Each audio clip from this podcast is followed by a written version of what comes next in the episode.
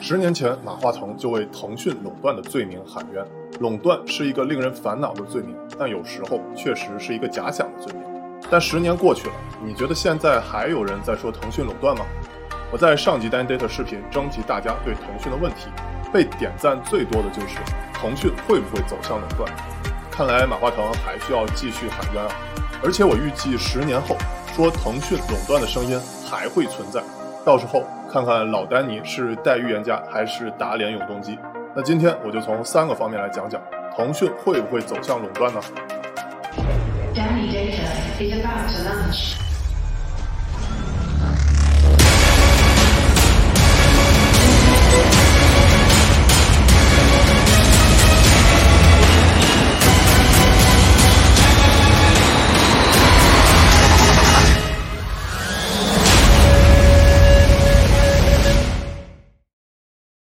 我是小丹尼，谈车说科技。本期视频论据仍然遵循我的洁癖标准，随你反驳。最后论据都是腾讯一手信息。其实我说随你反驳，意思是我非常欢迎有理、有据、有数据的反驳。但如果是杠精反驳，那一定是你对。我知道很多小同学想听我直接说结论啊，小丹尼，你就说腾讯到底是不是垄断吧。抱歉，这个问题我无法给你简单粗暴结论。我只能掰开揉碎啊，从三个方面给你讲：一、腾讯垄断了什么；二、腾讯没垄断什么；三、腾讯以后还会垄断吗？为什么我要从三个方面来讲呢？这就好比你问我，米其林餐厅到底好吃不好吃？米其林餐厅有法式大餐，也有街边牛腩，有拿手好菜，也有垃圾充数。而腾讯垄断的问题，可能比米其林餐厅是否好吃还要复杂。那先说第一点，腾讯垄断了什么？我先抛出一个可能会刺激某些小同学心脏的观点啊，大家没必要过分批判垄断。估计这里会有人反驳我了啊，垄断你还不让人批判？小丹尼，你是不是支持搞独裁啊？慢着，大帽子先别急着给我扣上，请听我解释为什么不要过分批判垄断。有两个原因啊，第一个原因，垄断之争其实就是定义范围之争。注意关键词，定义范围。比如你的班主任在你们班的权威就是垄断的，定义范围就是你们班。你妈在你家的财务管理是垄断的，定义范围就是你家；你对自己的时间管理也是垄断的，定义范围就是你自己。类似的，讨论一家公司是不是垄断，也要定义范围，它到底垄断了什么？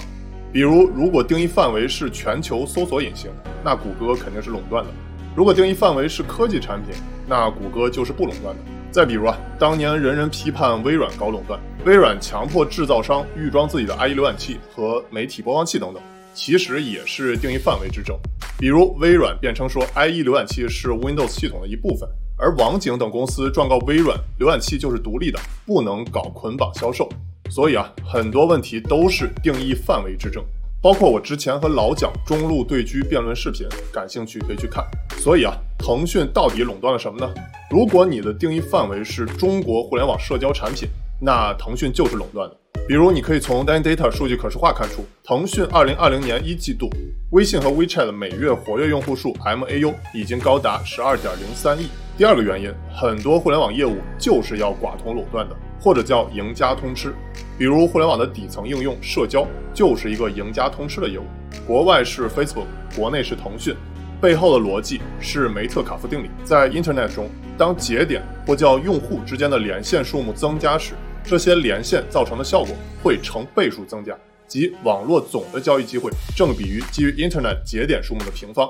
说白了，就是你的七大姑八大姨每多一个人用微信，产生的效用并不是线性增长，而是指数性增长。你可以简单理解为一加一大于四。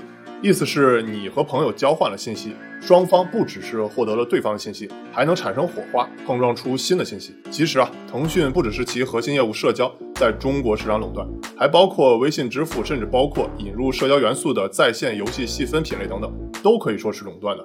关键看你的定义范围是什么。正如于军在《产品方法论》中所说，不是只有市场份额的独家垄断或寡头垄断才叫垄断啊。因为产品有情境性，所以在任何情景下，只要让用户没有选择，就形成了局部垄断。比如你的定义范围是吃鸡类游戏，腾讯的《和平精英》《堡垒之夜》就是垄断的；你的定义范围是 FPS 游戏，腾讯的《穿越火线》就是垄断的。玩过以上这些腾讯游戏的同学，请举个手。游戏市场是一个非常典型的头部垄断的市场。所以腾讯需要主导的关键业务其实就是要去垄断的。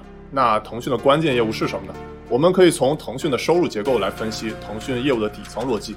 腾讯的收入结构分成五大类，包括社交网络、在线游戏、在线广告、互联网金融与商业服务和其他。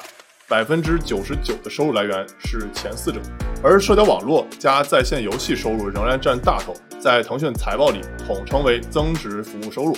二零二零年一季度占整体收入的百分之五十八。我们再更进一步分析啊，你可以从这张齿轮图看出来。你看这个图，它又长又宽，中间那个蓝色齿轮是社交，它又大又圆。周围五个小齿轮分别是在线游戏、媒体、金融科技、云服务和公用程序。所以，腾讯的底层关键业务还是基于社交，而腾讯社交在中国就是垄断的。说到社交啊，我多说两句。大家都知道，抖音和快手这种短视频增长势头很猛。那你认为抖音、快手对腾讯的威胁大吗？我看有人说，抖音、快手只是撼动了腾讯互娱中的一小部分。除了短视频，腾讯互娱中还有长视频、游戏、音乐、文字等等。你赞同这个观点吗？反正我不赞同。我认为抖音、快手这种短视频撼动的绝不只是腾讯互娱中的一小部分，还有腾讯整体的两大部分。先说第一大部分，抖音、快手撼动了腾讯社交的根基。视频社交一定会是未来的大趋势，就像国外的后浪们用 Facebook 越来越少，连 Snapchat 这种更潮的月后即焚照片社交平台也受到了冲击。现在兴起的是像 Monkey 这种为 Generation Z 打造的陌生人视频社交平台。以后我会请 Monkey 的创始人来丹尼炮节目里聊聊，大家可以期待一下啊！我赞同潘伦老师在《腾讯没有梦想》文章里所说，抖音、快手这种算法加短视频加开放式关系的产品，竟然奇袭了它的社交大本营。在腾讯主导了十多年的熟人通讯加封闭关系之外，打开了一条新路。而且啊，图文转视频一定是大势所趋，肯定会有大量的公众号作者逐渐流失，转向各种视频平台。而且这里我不得不吐槽一下腾讯视频的同学啊，自从 Dan Data 半年前开始做视频，有差不多六到七个腾讯系的视频运营同学联系我。包括但不限于腾讯视频、视频号、企鹅号、腾讯科技频道等等，用两个词来总结就是对接混乱加浅尝辄止。而且我知道还有很多内容创作者也这么认为，腾讯如果还这么干，只会流失越来越多的内容创作者，投入其他视频平台的怀抱。再说抖音、快手撼动腾讯的第二大部分，如果我们只看中国互联网产品的日活量和每日用户时长，排名前两名的就是腾讯和字节跳动。说白了，就是腾讯和字节跳动的产品都在抢占你的时间。比如，抖音官方宣布，截至二零二零年一月五日，抖音的日活跃用户已经突破四亿。张小龙曾说，希望用户在微信上用完即走。那时候，微信已经处于垄断地位，人人都离不开它，而且看不见厉害的对手。用不好听的话来说，就是站着说话不腰疼。这就像一个亿万富翁说不希望自己家的豪宅面积太大一样。但现在啊，抖音、快手等产品占据了用户大量时间，微信不照样还推出了视频号、朋友圈小视频等等来去应对挑战吗？我自己作为第一批被邀请入驻微信视频号的内容创作者，很不看好目前视频号的发展。这个等我以后讲短视频专题时再详细聊吧。正因为抖音的强势，进而影响了腾讯广告收入。腾讯从二零一九年一季度开始到现在，腾讯要不是在网络广告，就是在媒体广告上收入有下滑。虽然腾讯总是甩锅于宏观环境的客观原因，一次甩锅还可以，但连续五个季度甩锅，那就是腾讯的不对了啊。其实大家都知道，真正原因是竞争对手的视频对腾讯的广告收入冲击很大。所以我说，抖音、快手直接撼动了腾讯的根基，对腾讯的直接影响就是广告收入的冲击。说白了，就是金主爸爸都不爱在微信上投放，而是跑到抖音、快手上了。讲完了腾讯垄断了什么，接着说第二点，腾讯没垄断什么。为了更好的分析腾讯垄断的问题，这里我们要引入一个丹尼四象限垄断模型。模型的横轴表示易垄断还是难垄断，模型的纵轴表示易改变还是难改变。注意，这里所说的难和易都是相对概念。举个例子，你就明白了。比如，模型的左上角代表了难改变加易垄断，典型的代表就是烟酒油行业。虽然这些行业我都做过咨询项目，有一定的了解，但我在 Dan Data 视频里就不具体说了。大家也都清楚这些行业难改变加易垄断的原因，毕竟都是纳税大户嘛。而且这也不是腾讯涉足的行业，说白了就是哪怕像腾讯这种互联网大腿，想进也进不了的行业。再看模型的左下角，代表了易改变加易垄断，典型的就是我在上一点讲腾讯的核心业务包括了社交、支付、游戏等等。相对烟酒游来说，易改变。比如游戏短则几个月，支付和社交长则几年，就要有一波巨变。而易垄断的原因，我在上一年也说了，就是因为梅特卡夫定理引起的网络效应，天然形成了赢家通吃。那重点讲讲丹尼四象限垄断模型的右上角，指的是难改变加难垄断。这也是我所说的腾讯没垄断什么，典型的就是马化腾在最近财报里反复强调的产业互联网。比如腾讯通过微信小程序赋能的一些传统行业，你接触比较多的就是去餐厅吃饭，桌上的扫码点餐结账，整体提高了餐饮行业的效率，也让消费记录可追溯，这就是产业互联网的一种体现方式。再说前几年有一阵连锁餐饮行业在投资圈上了风口，并不是因为这些品牌一定有多好吃。而是因为微信支付、支付宝的存在，使得消费记录可追溯了，重建了整个加盟体系的商业逻辑。这个等我以后讲移动支付专题再详细聊吧。说实话，如果作为一个商人，你面前就是摆着一个可以让你垄断的机会，你会拒绝吗？我相信绝大多数商人当然不会拒绝，因为垄断才能产生超额利润。而丹尼四象限垄断模型的右上角，并不是腾讯不想垄断，而是有两个原因。第一个原因是腾讯自身原因，有些是因为精力顾不过来。连马化腾自己都说数不清腾讯的产品有多少个，动不动哪个产品又和阿里竞争了。还有些是腾讯起步已晚，或者自身不具备基因，比如腾讯投资京东、拼多多、美团，甚至小破站等等，腾讯都有做过类似产品，但做不起来，所以只能把曾经的小对手们招安到自己旗下了，用来对抗更大的 BOSS。那大 BOSS 是谁呢？请弹幕告诉我。第二个原因是行业的特性本身就是难垄断。不具备赢家通吃的网络效应，比如线下商超，腾讯再怎么努力也无法垄断全部市场。大爷大妈才不会管你这菜市场到底是不是腾讯开的，也不会携手七大姑八大姨一起去买菜，就是因为行业的特性分散难垄断，所以啊，腾讯只能靠投资一线选手入局，比如马化腾所说，交叉融合的一些领域里面找到发展的蓝海，或者叫做细分市场中的细分市场。比如腾讯入股永辉超市，而且二零一八年腾讯还差点和永辉一起入股家乐福，结果被苏宁插了一腿。这个等我以后讲苏宁时再详细聊。所以啊，腾讯通过投资一线选手入局难垄断、难改变的行业。并通过丹尼四象限垄断模型的左下角给他们赋能，比如基于微信的微信支付和小程序等等，帮助他们增加效率的同时，自己也分一杯羹。如果你还是分不清丹尼四象限垄断模型的左下角和右上角的区别，于军有一个公式可以辅助你理解：用户价值等于新体验减旧体验减替换成本。你可以简单理解为左下角是纯互联网产品，右上角是互联网加产品。左下角的纯互联网产品。关键在于替换成本，凭借超强的模仿能力啊，各家互联网产品很快就会让新体验减旧体验的差别不大。比如雷军的米聊比微信还要早出现一个月，而且你要说微信有哪些功能是米聊做不到的吗？基本上没有。关键区别就在于替换成本。等你的七大姑八大姨都出现在微信上了，也就是替换成本特别高。哪怕米聊新体验做再好，但是替换成本太高了。以至于米聊提供的整体用户价值太低了，所以用户不愿意放弃微信而去用米聊。但如果你借助技术变革的风口，做了一款之前没有的新产品，比如抖音、快手，新体验好又没有旧体验，再加上开辟另一个战场，没有太多替换成本，那么提供的用户价值就高。而右上角的互联网加产品，替换成本往往比较低，也就是我之前所说的难垄断，行业特征就是难以一家独大。难改变，是因为做的是互联网加传统行业的加法，相比于纯互联网产品，不会出现颠覆式的大改变。所以啊，重点就要看新体验减旧体验的差别。比如亚马逊推出的无人超市 Amazon Go，这个等我以后讲亚马逊时再详细聊吧。你们感兴趣吗？凯文·凯利在《新经济新规则：网络经济的十种策略》这本书里提到啊，提升网络价值最快的方法就是将其余的一些小网络引入到自己的网络中。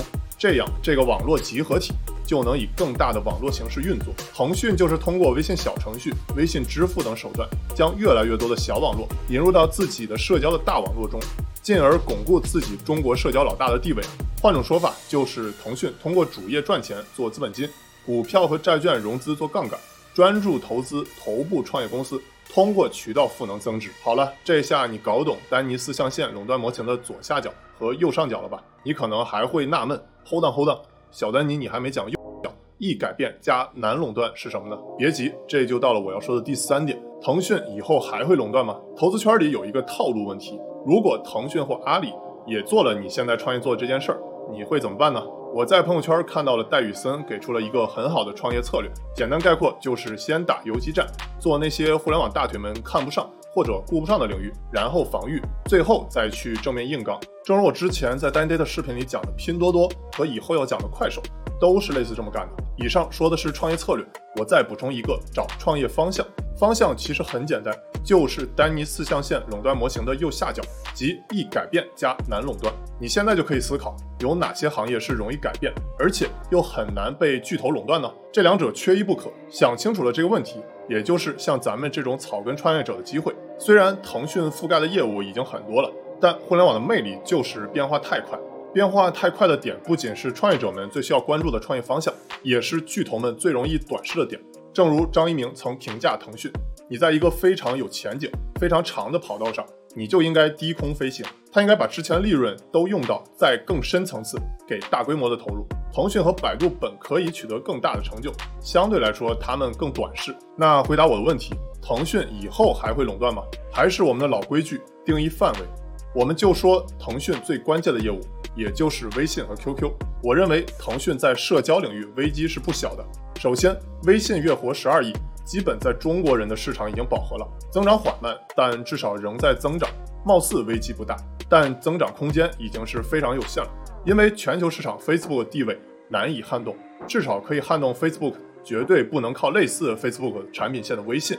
就像我们常说的，颠覆微信的绝对不是另一个微信。腾讯目前在全球市场突破，主要还是靠游戏和投资。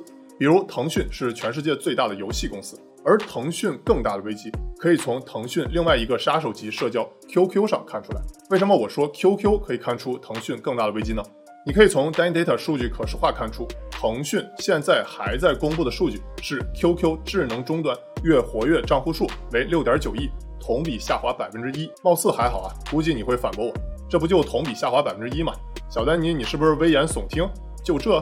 虽然你看 QQ 同比下滑的不多，但注意，这只是智能终端，而不是 QQ 整体月活跃账户数。其实，腾讯在二零一九年四季度就不再公布 QQ 的整体月活跃账户数了，所以我预计 QQ 整体月活跃账户数下滑更多。类似我在之前 Dan Data 苹果视频里讲到的，上市公司经常出现的情况是，那些不是被要求必须公布的数字，只要一旦发现下滑趋势。干脆就不公布了，比如之前苹果的 Apple iPhone 销量数字，还有我说的腾讯 QQ 整体月活跃账户数不公布，都是如此。这种现象只有长期跟踪这家公司财报同学才能发现，否则你看到的财报全是好消息。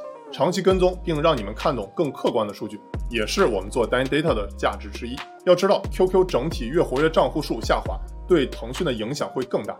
我们都知道，中老年人才玩微信。年轻人都玩 QQ，随着年轻一代刷视频越来越多，我是为腾讯未来能否在社交上仍然能称王称霸持怀疑态度。腾讯自己当然早知道这种危机了，很多年前马化腾就在 We 大会上说过，巨人倒下时身上还是暖的。所以啊，腾讯要靠投资来布局未来。腾讯早在2018年底就投资了700家公司。刘志平在2018年初的腾讯投资年会上曾透露，腾讯投资的企业所新增的价值。已经超过了腾讯本身的市值，但投资解决不了所有布局未来的问题。腾讯最怕的是那些自己投不进去的公司，比如字节跳动、阿里和国外的那些互联网大腿们。我很认同张一鸣的一段话：当初各个公司都在围绕一些旧战场或过渡战场在竞争，没有往前看。现在看来，应用商店、PC、传统的搜索引擎业务都是过渡战场，他们还是太迷恋旧的战场或旧的事物。现在也是一样，他们倒回来。跟头条竞争可能会影响看新事物的注意力。我认为未来一定会变成虚拟视频社交的时代，虚拟人物在虚拟世界里沟通，类似电影《头号玩家》。Facebook 早在2014年就以二十亿美元收购了 Oculus，在2017年推出了 Facebook Space，一款与朋友一起在虚拟空间中使用的 VR 应用程序。虽然目前 VR 和 AR 在大众之中还没有普及开来，但完全没有普及并不是视频社交的本身的问题。而是基础设施还不够全面，缺少像移动互联网时代微信这种杀手级应用，而且我们主要的交互设备手机还不够给力啊！如果过渡到虚拟视频社交的时代，天然过渡更近的方式是抖音、快手这种视频平台，而不是像微信这种以语音、文字、图片为主导聊天工具。再加上腾讯在社交上不断流失年轻一代用户，这也是我说腾讯危机的重要原因。腾讯当年砍掉了腾讯微博。日活曾经达到八千七百万，虽然相比微博没有抓住明星资源，但有大量的小镇青年。移动互联网的下半场，无论是拼多多还是快手，都是从下沉市场起家。但腾讯放弃了腾讯微博，也放弃了这些小镇青年，而且腾讯目前只能靠入局拼多多和快手去制衡阿里。其实，如果当年腾讯微博没有放弃这些小镇青年用户，而不是把电商押宝在被投资的京东和拼多多。或者短视频集中在腾讯微博上去尝试，目前腾讯可能也不会这么被动，但历史无法假设。头条的产品负责人陈林曾评价，砍掉腾讯微博和微视是腾讯犯下的两个大错，我表示赞同。做个小结啊，今天我讲了一腾讯垄断了什么，二腾讯没垄断什么，三腾讯以后还会垄断吗？讲完了腾讯，接下来又到了我最想跟你们说的我的价值观。我的同路人观众们知道，我在前几集视频里讲到了辩证法，说白了就是随我反驳，或者叫我当我自己的杠精。那今天我就再自己杠自己一回。我在本集视频里聊了这么多腾讯垄断的问题，其实意义不大。我也希望你用张小龙的名言去看 Dan Day 的视频，我所说的都是错的。其实我希望大家不要去过度关注腾讯垄断的问题，因为说实话，作为一个年轻人，无论你是批判腾讯垄断还是支持腾讯垄断。与其关注国内这些互联网巨头是否垄断，还不如多关注他们在成为巨头后，在承担社会责任、投资基础科学的研究、探索尖端科技上都做了什么。虽然现在有讲新四大发明，讲移动支付在全球很领先，但实际上我们一看，这些还都只是科技的应用。你回归到基础的这种呃科学研究来说，整个中国其实基础还是非常的薄弱。腾讯是否垄断，或者是否通过一些不正当手段限制竞争，这个由国家去操心，不用我们去操心。况且我们操心也改变不了什么，还不如去多操心一些我们能去改变的事儿，比如看大看小。说白了，就是要用更广阔的眼光去看世界，也要紧盯眼前更重要的事儿。先说看大，我们总是紧盯腾讯是否在中国市场垄断了，还不如去关注一些更大的事情。比如，我们总关注富豪的儿子又开了几辆豪车，泡了几个网红，却忽视今年诺贝尔奖获得者又提出了哪些可能影响世界的理论。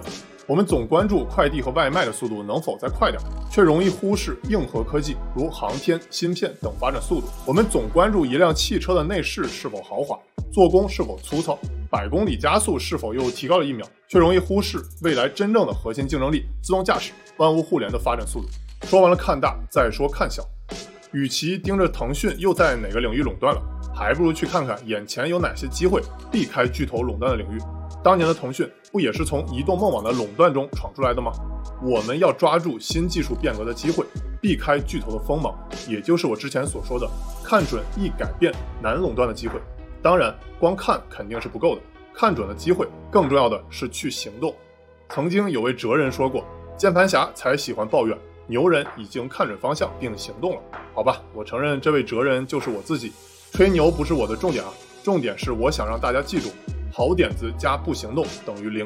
正如我喜欢的一句耐克广告词：Just do it，干就完事儿了。除了看大看小，Just do it。最后，我认为还有非常重要的一点，那就是保持一个平和的心态去思考、去做事，避免过于激烈的情绪，甚至产生愤怒。因为愤怒并不能帮我们解决问题，就像电影三块广告牌里告诉我们的。It just begets greater anger。我是小丹尼，谈车说科技。下集视频我会讲阿里，你想听我讲点什么呢？欢迎给我留言。Text never die，回见。